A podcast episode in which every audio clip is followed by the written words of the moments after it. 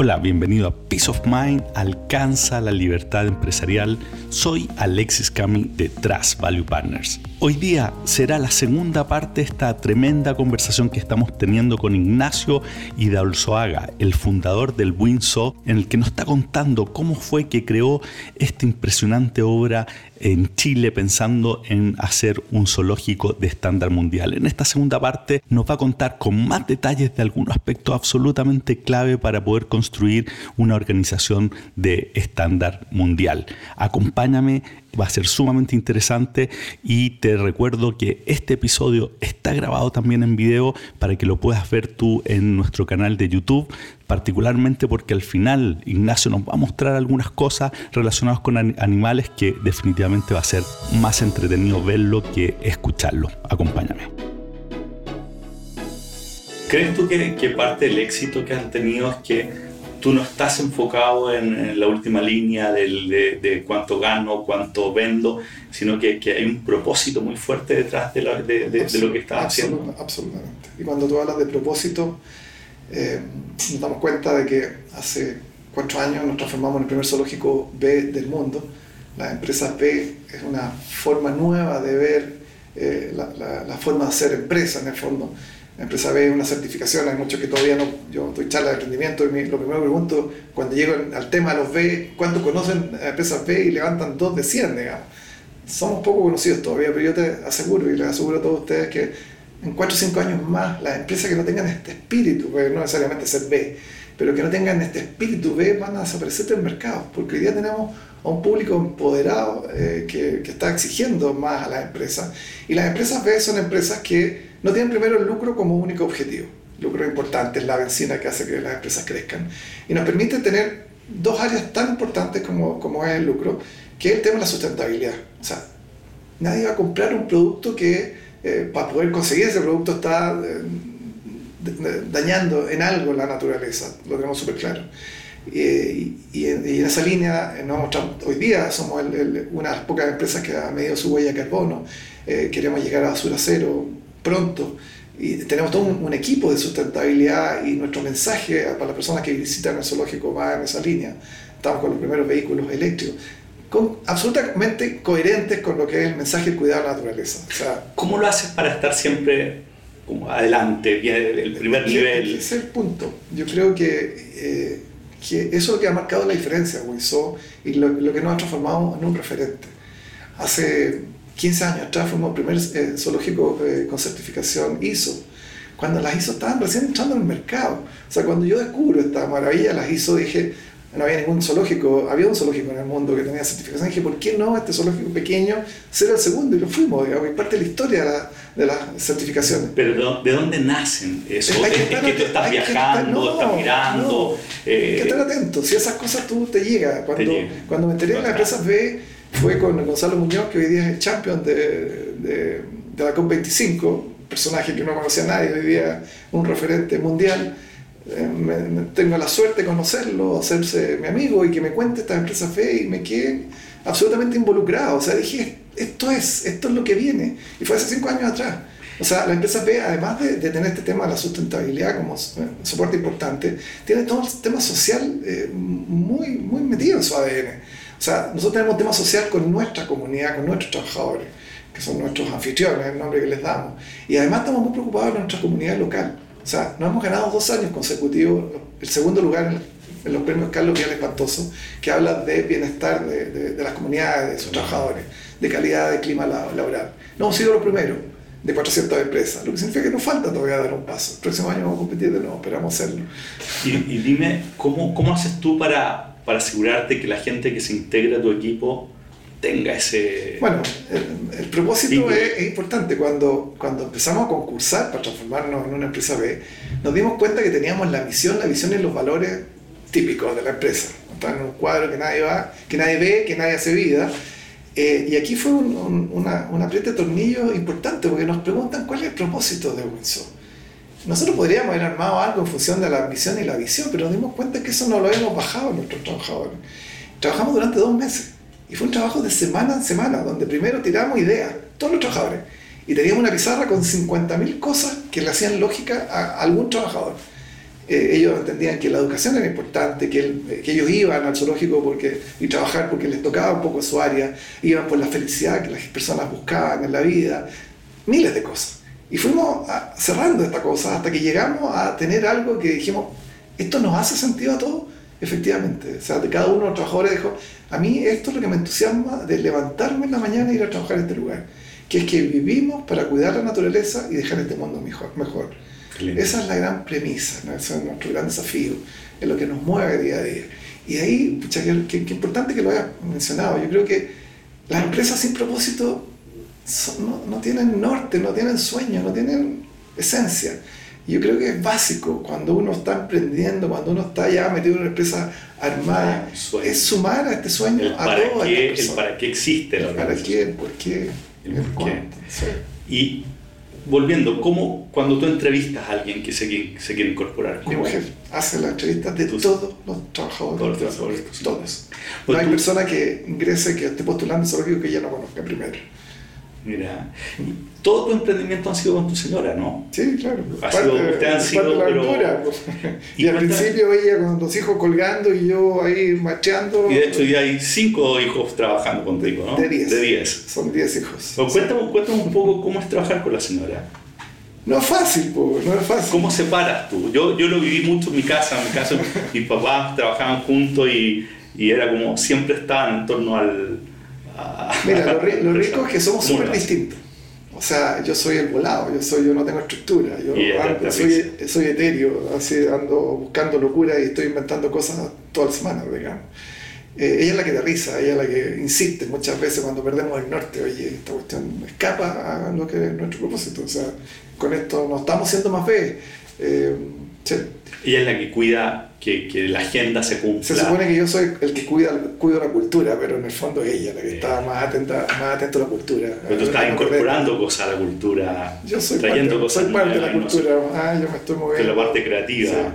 Y ella además se mueve en un nivel, en un nivel muy local, o sea, ella es muy cercana a los, o sea, ella saluda a besos a los 300 trabajadores y se los topa, digamos a mí me cuesta un poco más, yo soy más hiperkinético, entonces me ando moviendo más rápido y hola, ¿cómo están? Pero, pero ¿Cómo, lo, ¿cómo lo hecho? ¿Se han separado el ámbito?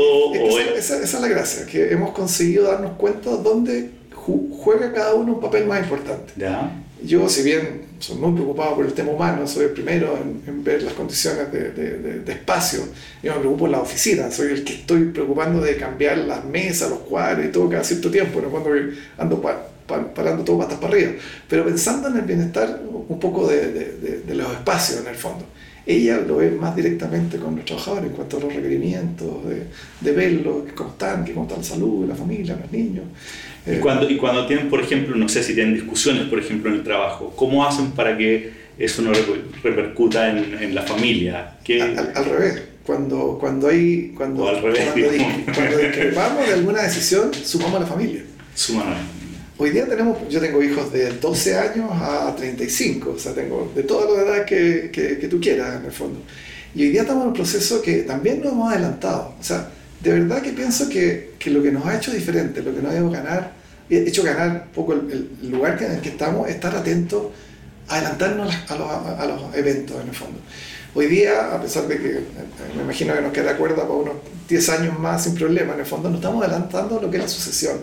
Ver cuando nosotros los padres ya no estemos, en el fondo, ¿cómo se va a manejar este negocio? Y lo tenemos claro desde hace cinco años atrás cuando se casó el primero de los hijos. Tengo cuatro hijos ya casados, se casa el quinto ahora en un mes más.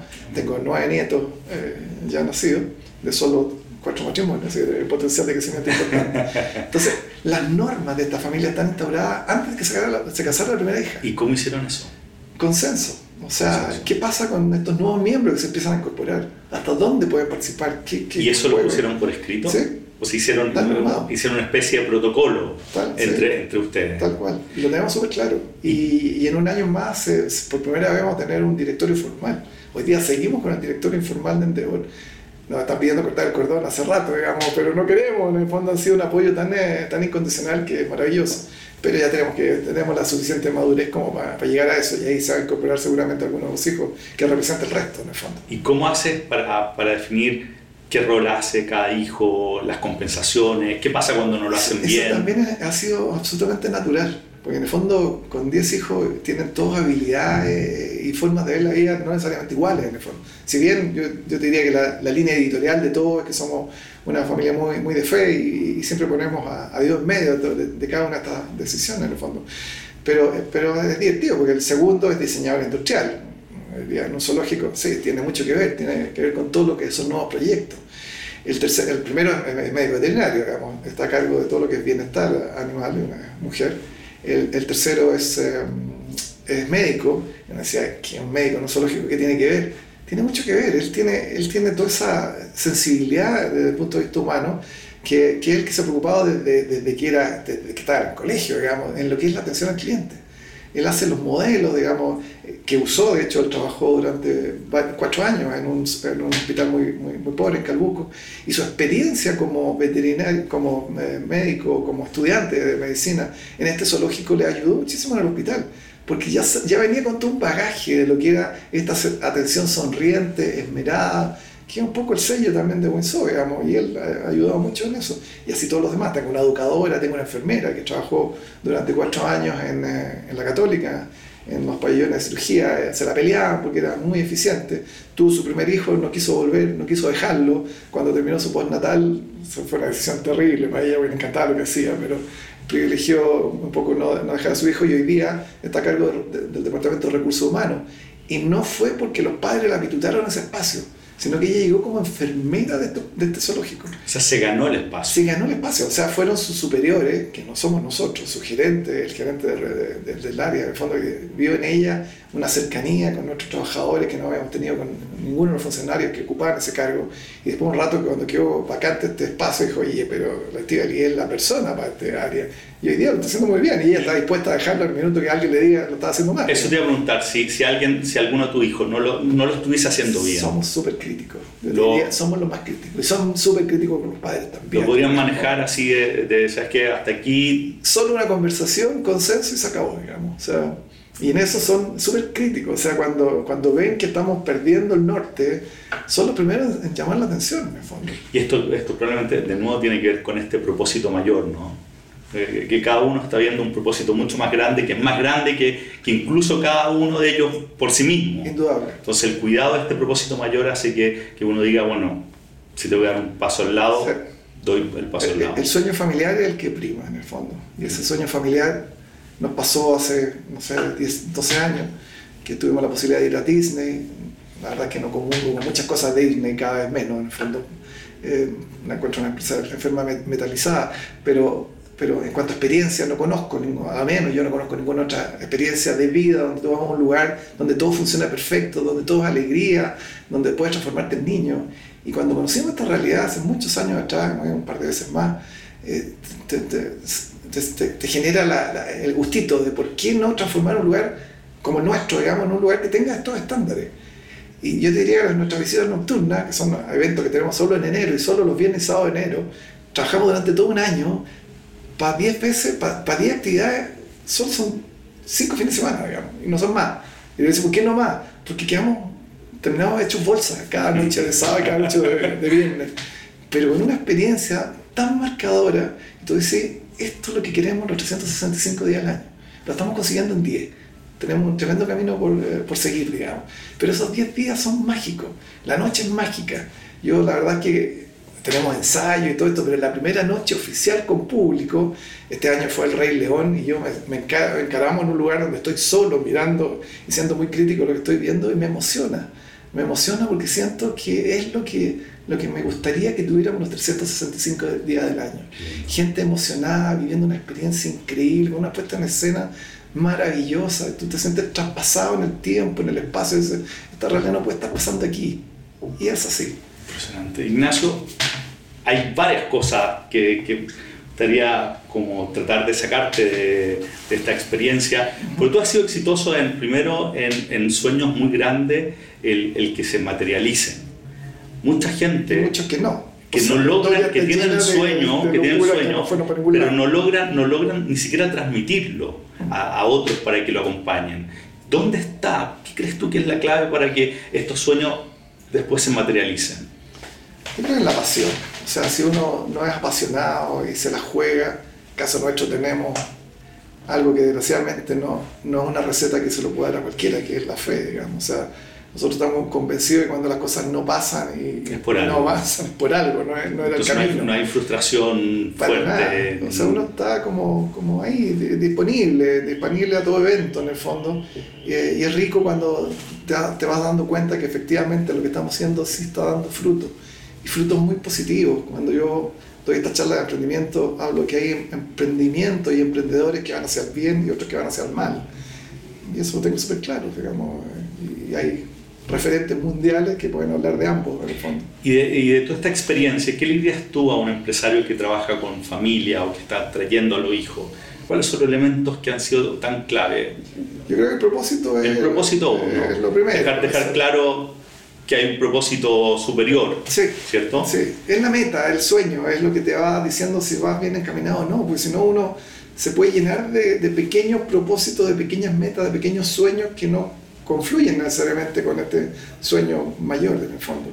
Lo otro Eh, puede ser que tenga que ver que apenas tú ves que, que hay una que hay una desviación en términos de la expectativa, tengo la sensación que, que ustedes la abordan de inmediato. Sí. O sea, se sientan, hay, hay una comunicación muy, muy directa, muy, muy auténtica. Y hoy día teniendo, como te digo, a varios de, de los hijos trabajando ahí en el día a día, el diagnóstico es diario, o sea, y, y el hecho de ser crítico yo creo que es un buen punto, o sea, muchas veces, eh, claro, nos sentimos eh, muy avasallados con, con premios.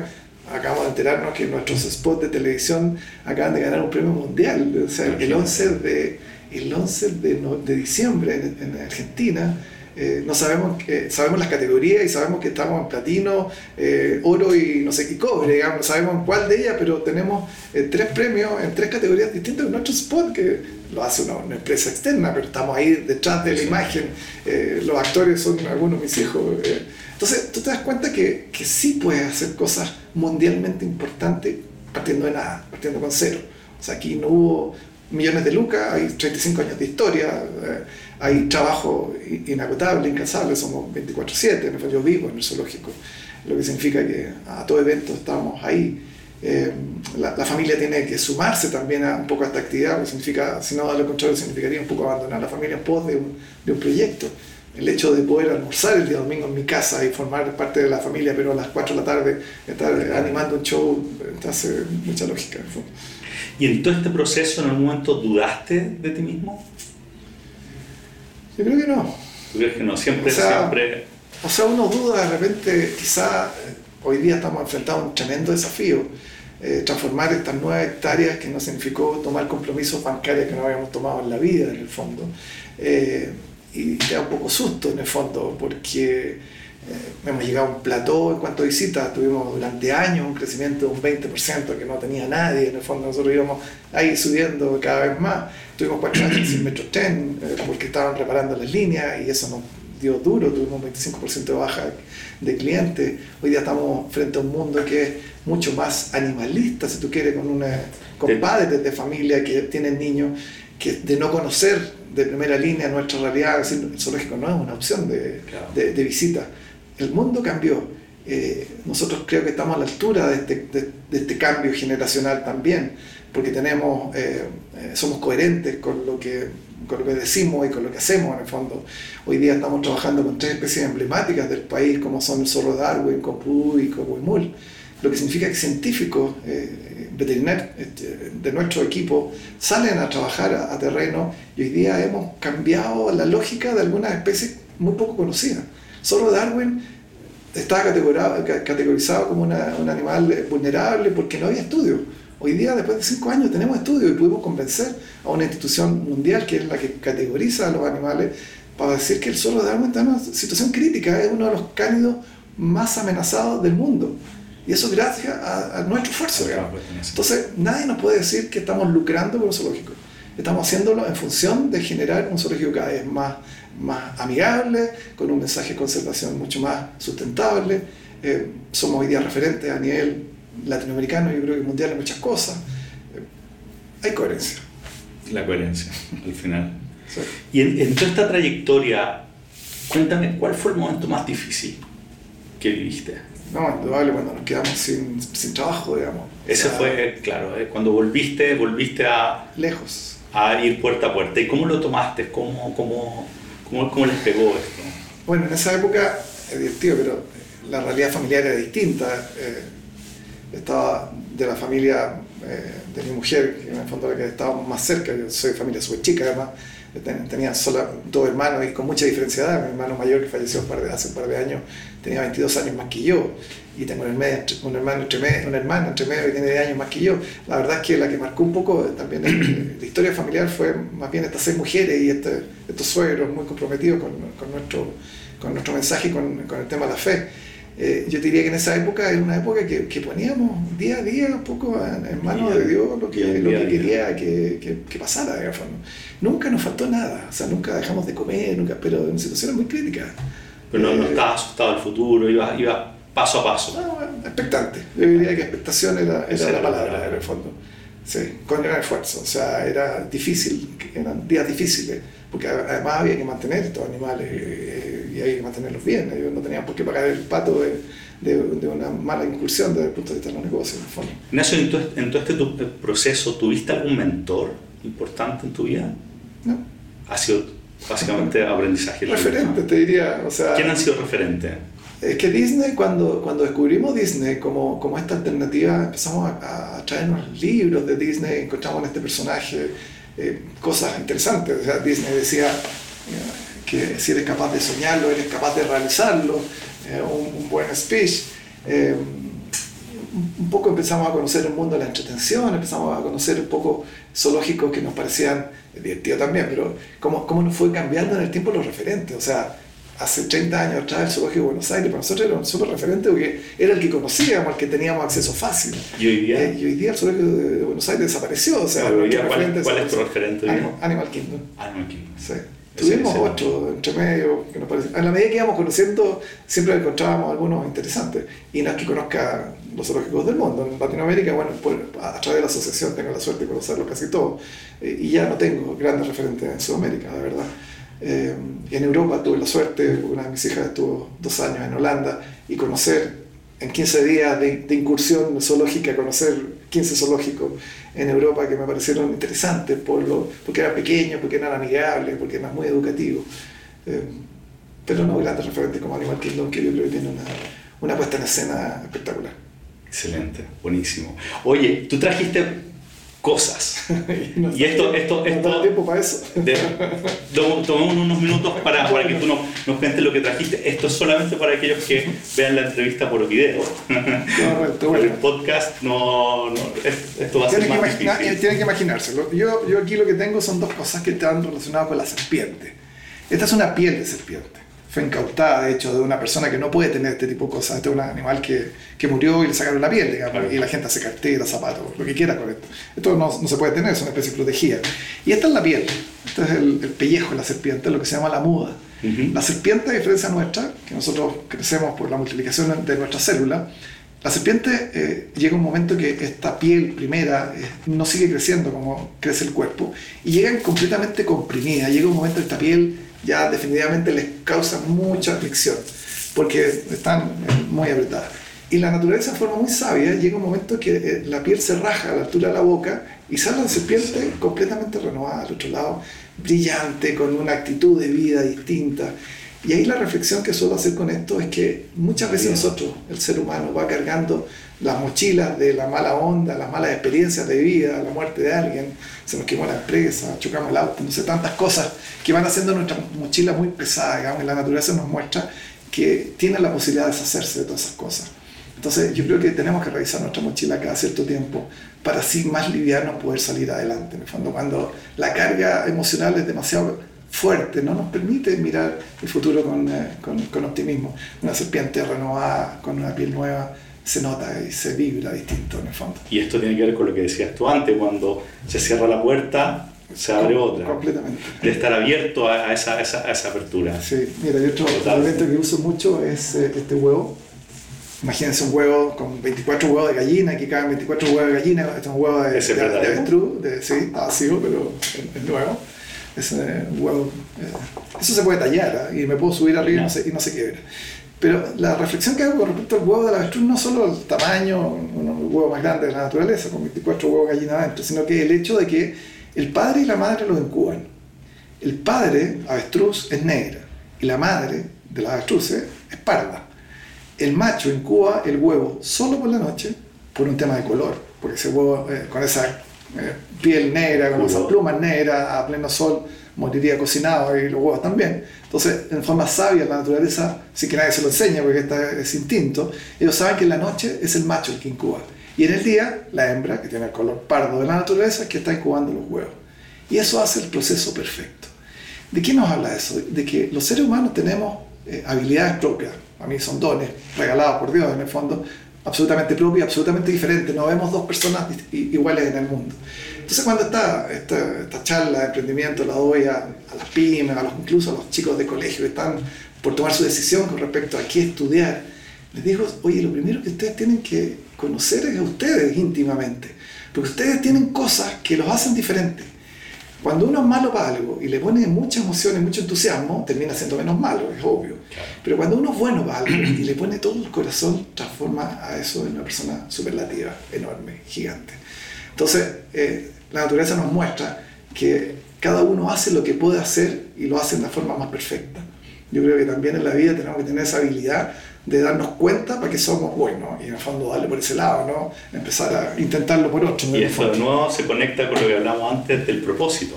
Porque cada uno de nosotros tiene un propósito en la vida. Lo más probable. Esto, esto, si hay un plan divino, hay, cada uno tiene un propósito, una razón de ser. Entonces, el encontrarse, el escuchar hacia adentro cuál es el propósito que uno tiene y trabajar sobre ese. Y si tú lo ves en global, yo termino mi charla, que lata tener que adelantarlo, espero que ninguno de ustedes tenga ninguna de mis charlas porque ya van a perder la emoción del cierre, pero, pero yo termino con una, con una frase de la Madre Teresa Calcuta, que me pasó y también de forma muy prudencial, me regalaron un libro hace un montón de años atrás, acerca de la realidad zoológica de Argentina. La había escrito un colega muy querido, que es agnóstico, y cuenta la historia desde su punto de vista de lo que era la realidad zoológica de los zoológicos en Argentina. El libro entre nos era una lata, en el fondo, que no, no aportaba gran cosa lo tuve que leer porque me lo había regalado con mucho cariño, pero lo que me resultó más raro de un agnóstico es que mencionaron un episodio de la Madre Teresa donde es abordada por un eh, periodista que es muy mala onda, le dice, Madre Teresa, ¿usted no piensa que lo que ustedes hacen es como una gota de agua en el mar? Como diciendo, los requerimientos en la India son tantos que andar recogiendo personas eh, moribundas en, en la calle, para tener una, una, muerte digna en un hospital. Tengo un hijo que hizo esa experiencia el médico durante cuatro meses en Calcuta. O sea, sé de primera fuente lo que eso significa en el fondo. Y la Madre Teresa en forma muy sabia, muy santa en realidad, le dice, efectivamente, lo que nosotros hacemos como una gota de agua en el mar. Pero si no lo hiciéramos, al mar le faltaría una gota. En el fondo lo que quiero es entusiasmar yo a las personas. Muchas veces nos sentimos hoy día, hoy día más que nunca, en un eh, mundo que nos sobrepasa donde sentimos que lo que nosotros podemos aportar es nada frente a la magnitud de los requerimientos que hoy día el mundo tiene. Eh, y si nos quedamos en esa parada, en realidad no vamos a hacer nunca un aporte.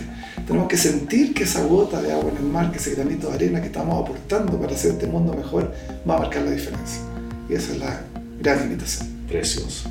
Muchas gracias Ignacio por estar hoy con nosotros.